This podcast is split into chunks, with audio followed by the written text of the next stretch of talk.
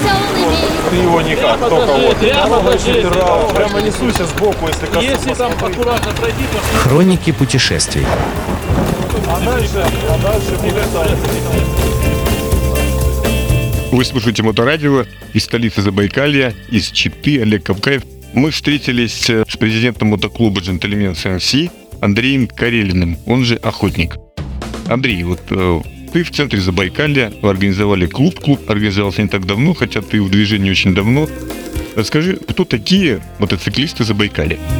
Мотоциклисты, как и все, как и везде, но одинаково практически. Живем дружно, катаемся, общаемся. Ну, при наличии там 343 солнечных дней в году, и, но при таких ветрах и при таком холоде, когда вы успеваете кататься? Это, даже, в Петербурге, мне кажется, больше времени и погоды, чтобы кататься.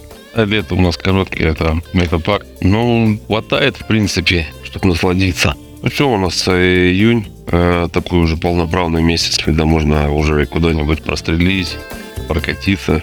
А в августе уже идет снег.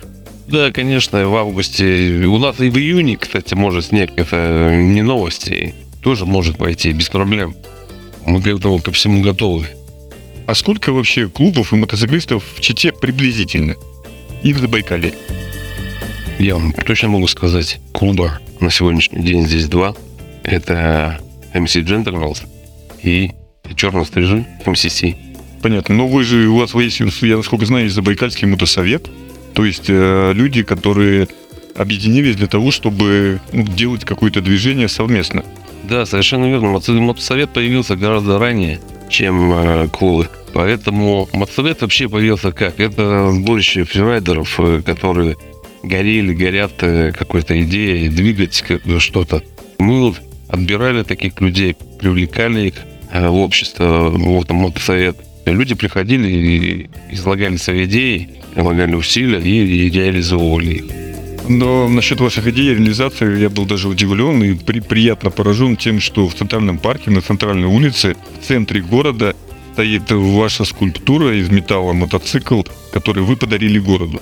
Да, совершенно верно. Здесь скидывали всем миром, так скажем, всем краем. То есть был кинут клич. Решили подарить э, городу такую скульптуру. Потому почему это все произошло? А вот где он стоит, это место называется у нас терка, где собираются все мотоциклисты, да? И люди, это центральная улица Ленина, Э, Ленина 90, если быть точным, адрес. Вот. И когда мамы молодые гуляют, там, с ребятишками, то ребятишки-то тянутся к технике. И бывало такие вот нюансы, что ребенок подходил, обжигался. Вот мама прошляпила, папа прошляпил, ребенок пошел, обожжется. И вот было как бы такое принято решение в мотосовете, что давайте, ребята, скинемся и подарим.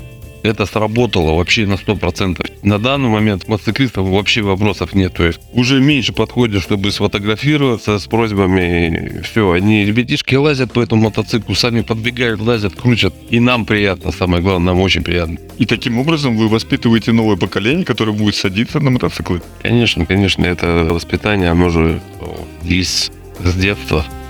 Вот по диким степям Забайкалья и бродяга судьбу проклиная, край такой тревожный в представлении тех людей, которые живут на Западе, вы здесь больше на Востоке. Насколько это действительно, что вот эти э, злые, брутальные байкеры, здесь они практически должны быть ОПГ? Да нет, это все сказки. Такие же люди, как и везде. Ну, есть э, деревни, конечно, не без этого. Деревни, так скажем, в плачевном состоянии. Ну, а что тебе говорить? Ты же сам видел, проезжал, что там сейчас творится. А вот масса людей же едет на Дальний Восток, они же все едут через вас, там либо одной дорогой, либо другой. На Филоссе, Читу никто не минует, потому что это такой потом стартовый бросок уже в сторону Хабаровска, а там до Хабаровска, в общем-то, не столько мест, где можно переночевать. А часто же вы встречаете здесь и тех, кто приезжает из-за границы России, и россиян, насколько знаю. То есть твой телефон вообще, мне кажется, знает практически все мотоциклисты, которые более-менее ездят по нашей стране. Ну, да, как бы эстафета такая палочка, то есть передается все это из уст в уста позвонковая. Вот э, конкретно не афишируется нигде вам контакт. Ну, дают вам контакт, значит, они отвечают за гостя. В принципе, на данном этапе сейчас готовит э, мотохостел у нас э, в виде вагона купейного. Я думаю, что до теплых времен мы все это дело реализуем, запустим туда, подключим электричество, сделаем душ воду и подведем воду, и все будет отлично. Я хочу сказать, что там не только вагон для проживания, еще вагон-ресторан, еще там стоят самолеты на площадке. Да, самолеты, самолеты, это вообще это территория зоопарка Радуга, так скажем, шляхта Михаила. Человек пошел вот к нам на встречу, так сказал, нашли, в общем, консенсус с ним и поставили у него вагон на территории, и будем принимать гостей. Теперь про мототуризм в Забайкальском крае. Все считают, что здесь вообще белое пятно, нет ничего, какие-то, возможно, угольные разрезы, возможно, какие-то горные рудники, но здесь на самом деле масса достопримечательностей и интересных мест. Что бы ты порекомендовал людям, которые вдруг окажутся в Забайкалье на мотоцикле, посмотреть? Да, конечно. но По этому поводу тоже у нас будет висеть карта, куда съездить, что посмотреть, с координатами, со всеми точками. Вот.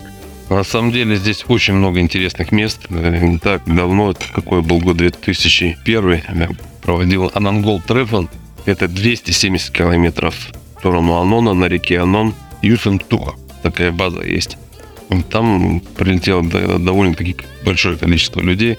Ну, такой трефон был по пригласительным. Э, В самый последний момент это было афишировано для местных. А на самом деле приехало очень много народу, такой был трефон. Точек есть, конечно, все это будет дело публиковано. То есть любой мототурист, приехавший к нам, сможет это все дело забить на навигатор и съездить. Ну, например, там ну, что там речь, э, что там а, место Чингисхана, Нефтинский дворец. Да, Бутинский дворец в городе Нерчинск, это вот каждому понравится, каждому зайдет. Вот, э, есть еще пещеры Котей, немножко от Читы, скажем, километров 200 будет. Э, Есть ребята, которые спускают туда, поднимают путешественников. Приятно, что поднимает обратно. Да, да, да. Очень интересное место такое, очень. Ну, еще, конечно, у нас есть новая чара. Это север Забайкальского края, где Кадар, горы, настоящие горы, которые протыкают облака. И я когда туда попал, я просто ходил и взгляд от гор не отводил. Просто они настолько притягают твой взгляд. Вот куда ни повернись, везде горы. Президент мотоклуба «Джентльмен СМС» Андрей Карелин, он же «Охотник». Слушайте Моторадио, будьте в движении. С вами был Олег Капкаев. Хроники путешествий.